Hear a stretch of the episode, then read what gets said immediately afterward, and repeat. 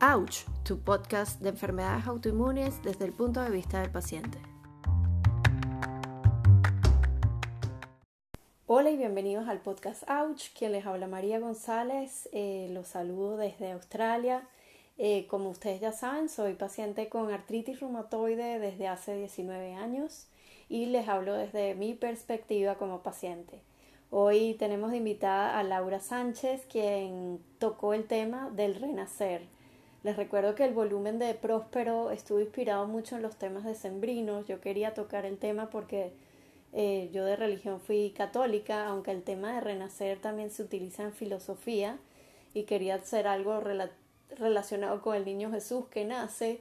Y bueno, y para tocar este tema de que los enfermos de cierta forma sí sentimos que hay una especie de antes y después de la enfermedad, nos sentimos como que volvimos a nacer y de este tema nos habla Laura Sánchez desde su perspectiva también como paciente con artritis reumatoide.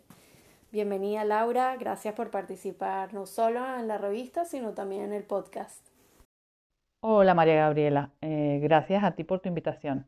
Ahora que podemos charlar un ratito, agradecerte la oportunidad que me brindas eh, por poder contribuir con mi granito de arena y formar parte de este punto de encuentro tan necesario que, que estás creando. El placer es nuestro, Laura, y bueno, ahora sí me gustaría saber un poco más de ti, porque a pesar de que hemos compartido a través del artículo, no te conozco personalmente y me gusta siempre saber a qué se dedican, los pasatiempos que les gusta hacer y que nos cuentes qué enfermedad autoinmunes tienes o enfermedad crónica y, y desde cuándo la tienes. Me llamo Laura Sánchez, nací en el 70 en Venezuela, soy caraqueña. Nos vinimos a España para, o sea, porque mis abuelos emigraron a mi país con muchos otros a, buscar nuevas oportunidades. Mi vida laboral comenzó como recepcionista en una multinacional en mi país, eh, el Cubo Negro. mi profesión es auxiliar de administración, empecé con 18 años en una empresa de aislamientos térmicos y después llevando el departamento de compras de una empresa que construía salas blancas en, en laboratorio. en este momento no estoy trabajando. Me fascina la música y cantar sobre todo. Eh, escribo desde muy pequeña. Hice un cuento con 10 años para el colegio, el cual gané el concurso y entonces desde entonces uno de mis sueños es terminar eh, de escribir el libro. Desde hace cinco años estoy en ello, poquito a poquito. Expongo mi punto de vista sobre lo vivido y, cómo he sentido el pasar de los años. Eh, me encanta el deporte, lo practico a diario mm, o cuando el cuerpo me lo permite. Ahora ya que mis hijas ya tienen 29 y 23 años y han volado, como quien dice, del nido, eh, me dedico a mí, a cultivarme leyendo, soy bastante autodidacta, a mimarme. Cuidado tanto a sentirme bien como a disfrutar de lo cotidiano, de las pequeñitas cosas que antes con tanto trabajo no, podía disfrutar. Eh, también soy mami de, tres gatos y de mi perrita Nani, que ya está muy viejita. Y dentro de nada nos dirá Dios. Mi alimentación es bastante sana. Eh, me da buenos resultados para mi inflamación. También pues, mm, me gusta disfrutar de una buena barbacoa o paella con amigos y una buena copa de vino español, por supuesto. Mis pasatiempos, pues lo que tenga que ver con la imaginación y el crear. He diseñado cada rincón de mi casa a cada detalle, pero con mis propias manos, por cierto, que es cuando empezó todo mi enfermedad. Me encanta viajar, esperando que esta pandemia pase que también es mi deseo de este año, María, la cura. Em, y que todo esto sea un mal sueño y podamos eh, seguir adelante y volver a empaparnos de, gente nueva. Y montar a caballo es otra de mis aficiones. Eh, desde que tenía seis años en Venezuela, mi papá tenía una hacienda con, con caballos propios. él me enseñó a montar y a entendernos. Es uno de los animales más nobles y sensibles. Con ellos hacen muchas terapias. A los pequeños de, la casa nos dejaban dando vueltas subidos a sus lomos, terminando dormidos arriba en su lomo. era subirse un niño e iba despacito. Se subía un adulto y era el más cabrío. Eh, después el destino me unió al padre de las niñas que tenía una familia de empresa de caballos de pupilaje y, carruajes. Eh, soy bastante coqueta y me arreglo todos los días. Em, bueno, mi enfermedad es artritis reumatoide. Eh, me ataca todas las articulaciones del cuerpo. Todo empezó hace tres años. Eh, mi riñón a, empezó a tener, empecé a tener molestias eh, con el riñón por una medicación que tomaba con, con anterioridad. En una de mis mm, revisiones, el radiólogo observó que tenía el vaso inflamado y una parte de mi riñón estaba dañada.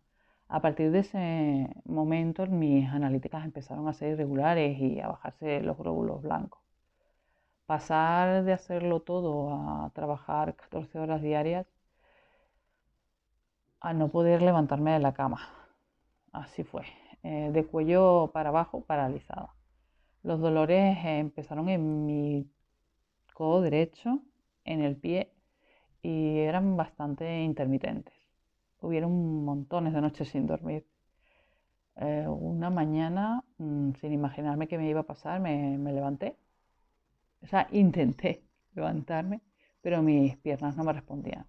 Mi cabeza decía, sí, sí, para adelante, para adelante, pero no. Eh, miré a mi marido y le dije, no, mm, no puedo andar, no puedo pegar un paso, es imposible. Fuimos al médico después de muchos análisis y muchas pruebas y radiografías, me diagnosticaron la AR en todas mis articulaciones, incluida la mandíbula. Los inmunodepresores como la quimio me han traído secuelas como la bajada de glóbulos, eh, la leucopenia, por lo cual el cansancio se triplica al que tienes con tu enfermedad. Esto produce una anemia perenne y el peligro de contraer más infecciones y complicaciones es mayor. Eh, no puedo tomar corticoides ni antiinflamatorios porque me acelerarían el, más daño en el riñón, entonces terminaría con una diálisis, con lo cual ahora pues eh, solamente puedo tomar un paracetamol o cosas bastante suaves, pero antiinflamatorios los tengo prohibidos. Después eh, las inyecciones de sarcio para subirme los, glóbulos mm, blancos porque mi médula no, está funcionando. Eh, tiene unos efectos secundarios bastante peculiares. tienes unos dolores inmensos de, de huesos en todo el cuerpo náuseas, fatigas y, no tengo nada ganas de comer cada vez que me lo inyecto.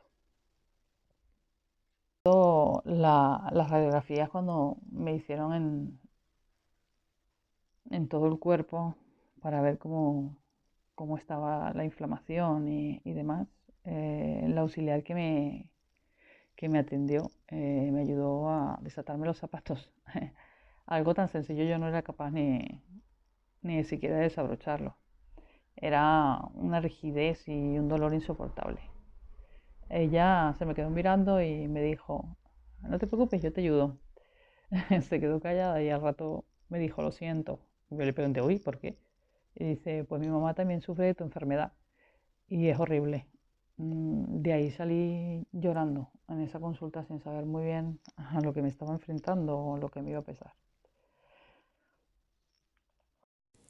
Bueno, Laura, me encanta que seas creativa, me encantaría ver fotos de esas decoraciones que tú hiciste con tus propias manos sobre tu casa. Y me encanta ese hobby de los caballos, que bueno, a mí me encanta el caballo, pero si soy honesta, me da muchísimo miedo también. Y tengo experiencias un poco traumáticas con los caballos. Y lo otro que te quería decir es gracias por tu honestidad y compartir de forma tan abierta y honesta tu experiencia con la artritis reumatoide, porque yo siento que lo valioso que hay detrás de tu testimonio es los años que tienes con la enfermedad y ver lo agresiva que ha sido la enfermedad en, en ti. El, el tema de que tus órganos se han visto afectados, el tema de que estás limitada en, el, en la cantidad de medicinas que puedes tomar porque se te empeora los riñones y se te empeora la enfermedad también Em, esto es algo que si hay algún familiar escuchando, tienen que entender que este proceso es individual. Ahí está, Laura la diagnosticaron de una adulta, pero el desarrollo es muchísimo más fuerte y, le ha pegado mucho más. Hay, hay, personas que tienen la enfermedad más agresivas que otros. Y por eso es importante no caer en los clichés de decirle a las personas, haz yoga, haz ejercicio, porque la verdad es que cada caso es muy personal y no a todo el mundo le aplica las mismas, eh, no es como una fórmula que existe mágica y todos caemos en el mismo balde de la artritis reumatoide, es muy particular. Me encanta que hayas, te hayas abierto de esa forma y, y nos hayas contado tu experiencia de forma detallada. Bueno, el tema que tocamos en tu artículo es un tema que a mí me gusta mucho, que es el renacer. Eh, y yo lo noto a veces mucho en comentarios de personas que sufrimos enfermedades, eh, que sentimos que, que hay un, de cierta forma un renacer, pero, pero visto desde, una, desde la enfermedad. ¿Qué significa para ti el renacer luego que te dan el diagnóstico de una enfermedad? Pues mira, eh, pasado el tiempo y con perspectiva, eh, lo que me dijo aquella auxiliar eh, fue duro, pero yo creo que ahí empezó mi renacer. Como pongo en mi artículo, por definición, renacer es una vuelta a la vida de distinta forma. La vida son etapas, María. Y para mí renacer es una vuelta a la vida, a levantarte, para parar y pensar y recomponerte de nuevo. No puedo estar lamentándome todo el día y compadeciéndome de mí. Tengo que seguir adelante. Eh, en el artículo hago referencia a mi sensación amarga de no poder eh, ser la torbellino de antes, que podía con todo. Eh, mis pensamientos son iguales, pero mi cuerpo pide estiramientos, calentamientos. Como en cada tropiezo natural que tenemos a lo largo de la vida, me lo tomo así, darme cuenta de que tengo una enfermedad crónica. Aprendí a aceptarla, después de digerirla y, por último a reinventarme. Una parte de ti eh, se rompe, sí. Rompe tu rutina, eh, la que te los que te rodean y te da la visión de que nada hoy eh, será para siempre, porque sabes que va a derivar a muchas complicaciones, pues como el envejecer. Solo deseo tener una calidad de vida y sobre todo que me deje Mm, que lo que me deje, o sea, lo que me quede por vivir eh, sea una vida digna. Bueno, muy curioso lo que dices y yo también me puse a investigar el significado de renacer y, hay dos eh, significados. El primero dice nacer de nuevo, después de la muerte real o aparente. Y bueno, la nuestra sería la aparente, pero sí es cuando hay un cambio brusco, pues, y ponen abajo de ejemplo tras el terremoto, los sobrevivientes dijeron que sentían como si hubieran renacido. Esto pasa mucho y esto también lo comenta Elena en su artículo. Eh, y en el número dos, la otra definición es recuperar la vigencia o la importancia que había tenido en otro tiempo. Y yo siento que sí, si lo buscamos en el tema de arte, eh, el renacimiento es una forma de de volver, de recuperación, de volver a encontrarle sentido o como tú lo llamas, de reinvención, de reinventarte. Y a la final sí, el renacer es una autoobservación, crea autoobservación, un trabajo interno, este, donde uno se encuentra a uno mismo y muchas veces viene después de un duelo. Entonces hay que verlo como, como una oportunidad de crecimiento.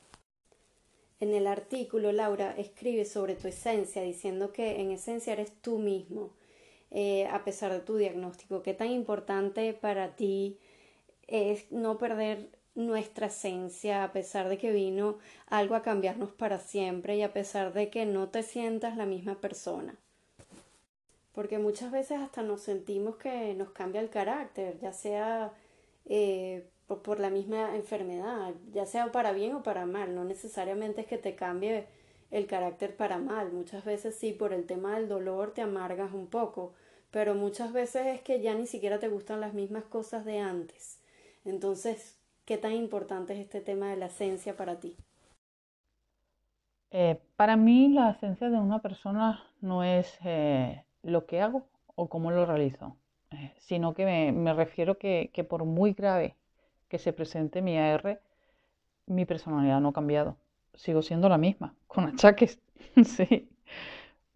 teniéndome que pinchar biológicos, sarcios, dos o tres veces por semana, mil pruebas en mi, cuerpo, eh, invasoras.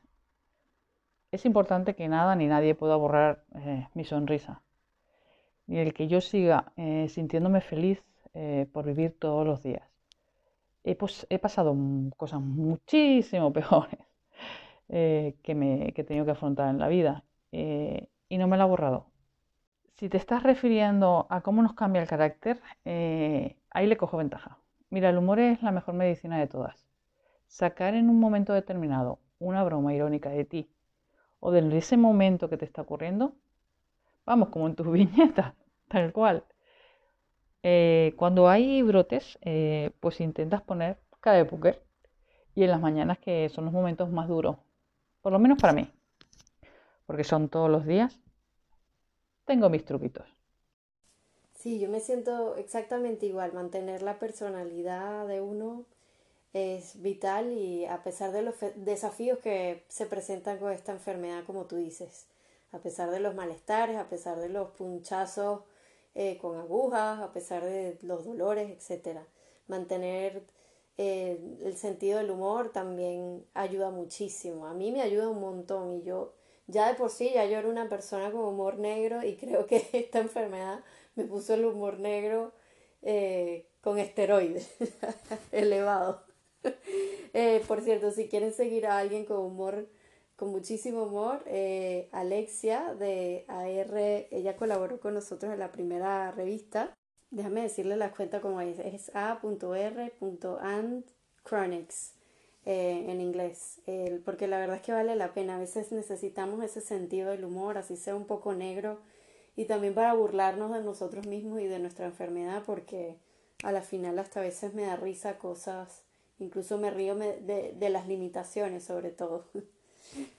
Por supuesto, en días en que puedas eh, reírte de la enfermedad, yo entiendo si hay días que no te provoca reírte en el artículo mencionas las cosas típicas por las que pasamos los enfermos, como aceptar las limitaciones, delegar a los demás, el sentirse culpable, y lo, lo cuentas a través de tu experiencia. Pero mencionas una en particular que me llamó la atención, que es el darnos treguas, tanto mentales como físicas. ¿Cuáles han sido esas treguas para ti?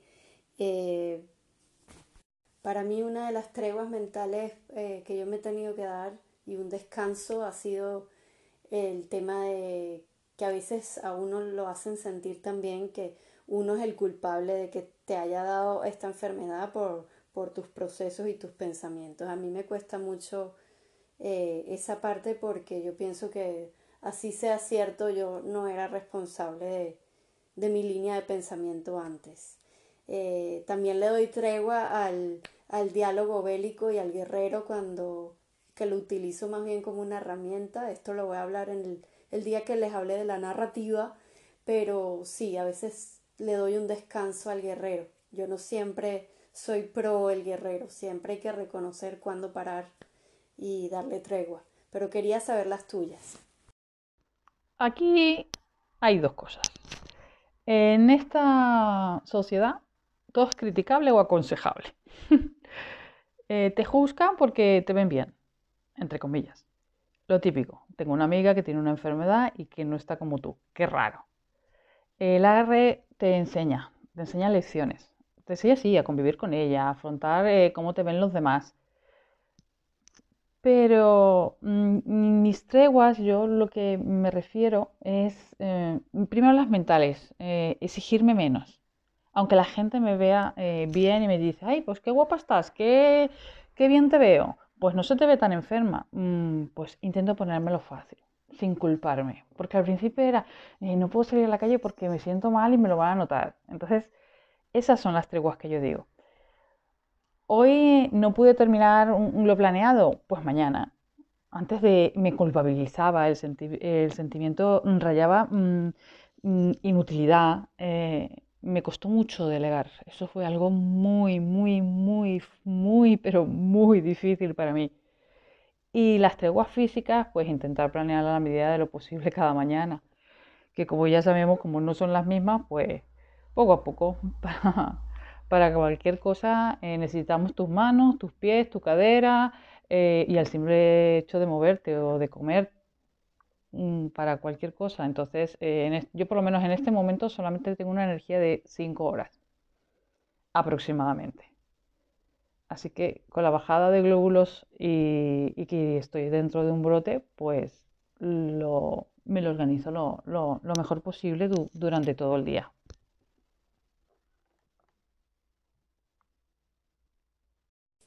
Sí, tal cual. Es que me encantó escuchar eh, que lo mencionaste como treguas, porque al final se resume en reconocer cuándo parar, cuándo parar mentalmente, cuándo parar también físicamente.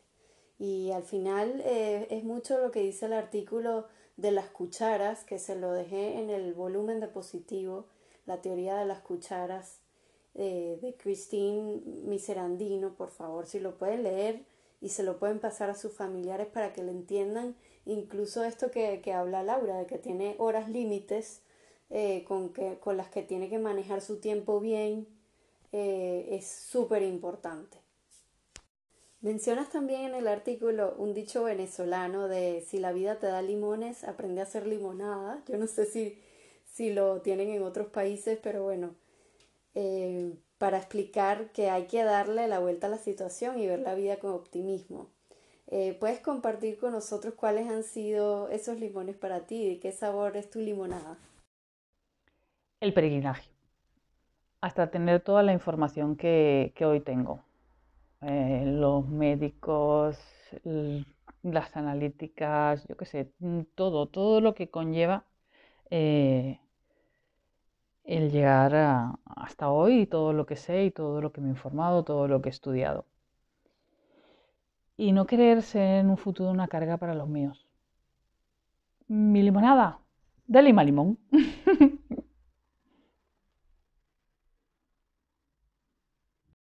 Yo creo que para mí han sido la paciencia, el aceptarme a mí misma, el quererme un poquito más y, y sí, el el escuchar a mi cuerpo. Yo creo que esa ha sido la lección más importante eh, y el limón más grande que me dejó la enfermedad.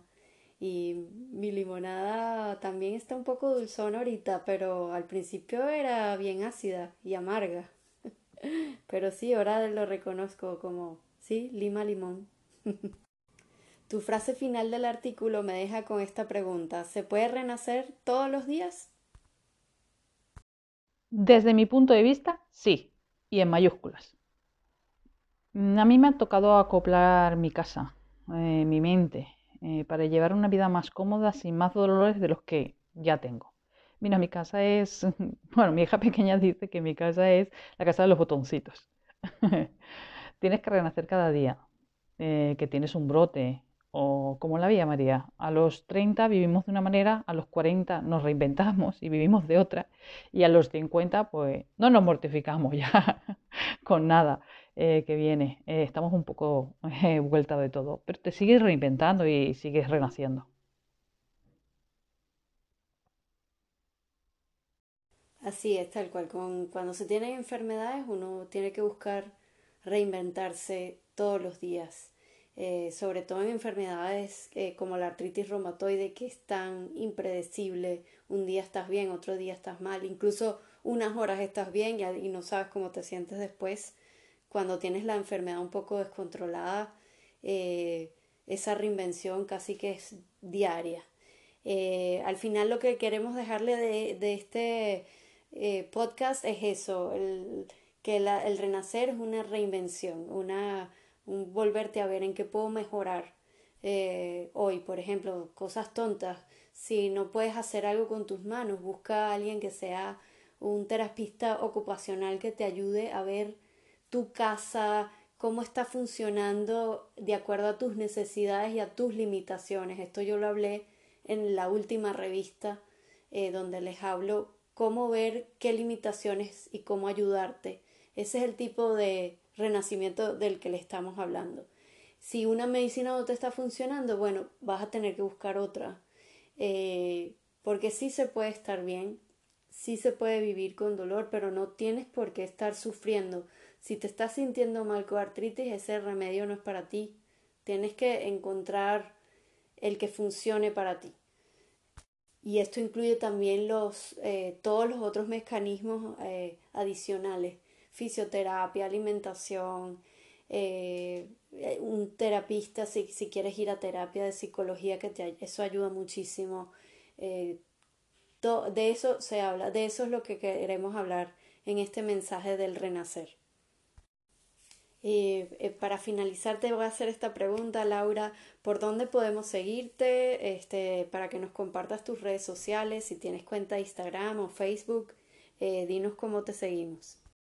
Me podéis seguir por Instagram, es una cuenta que tengo abierta a todo el mundo. Eh, el que quiera hablar conmigo, allí me gusta, tengo un espacio para opinar lo que queramos, lo que, cómo veamos las cosas y, lo utilizo para eso, para un poquito pues eso, exponer eh, la vida. Mira, es arroba tati lali nani.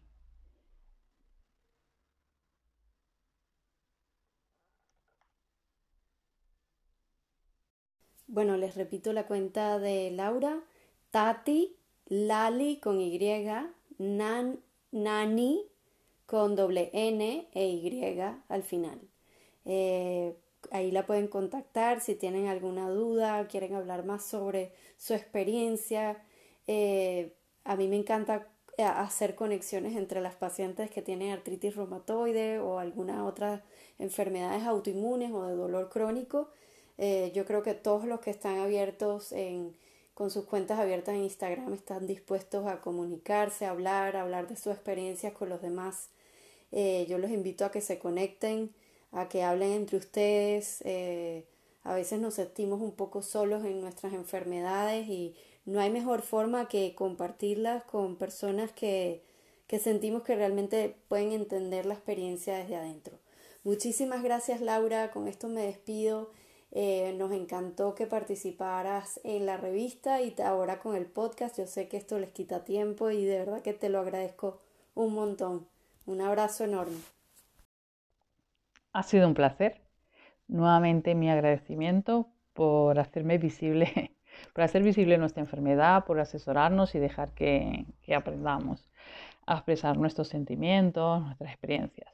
Para mí ha sido una experiencia eh, bastante curiosa y un sueño porque al final es un artículo publicado y me ha hecho mucha ilusión y a mis niñas también y sin olvidar eh, a los componentes de tu equipo de la revista, eh, tanto a los profesionales, a los ilustradores y a todos los colaboradores, mis mejores deseos.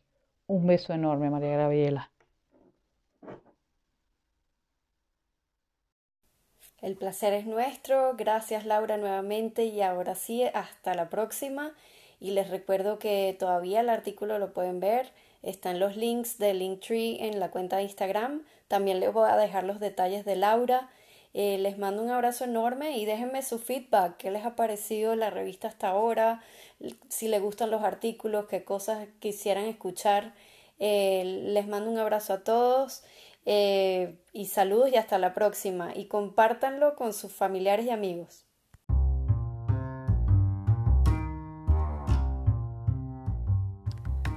Esto ha sido todo por hoy y los invito a que se unan como colaboradores de la revista o si quieren participar en las conversaciones del podcast, escríbenos a ouch.revista.gmail.com.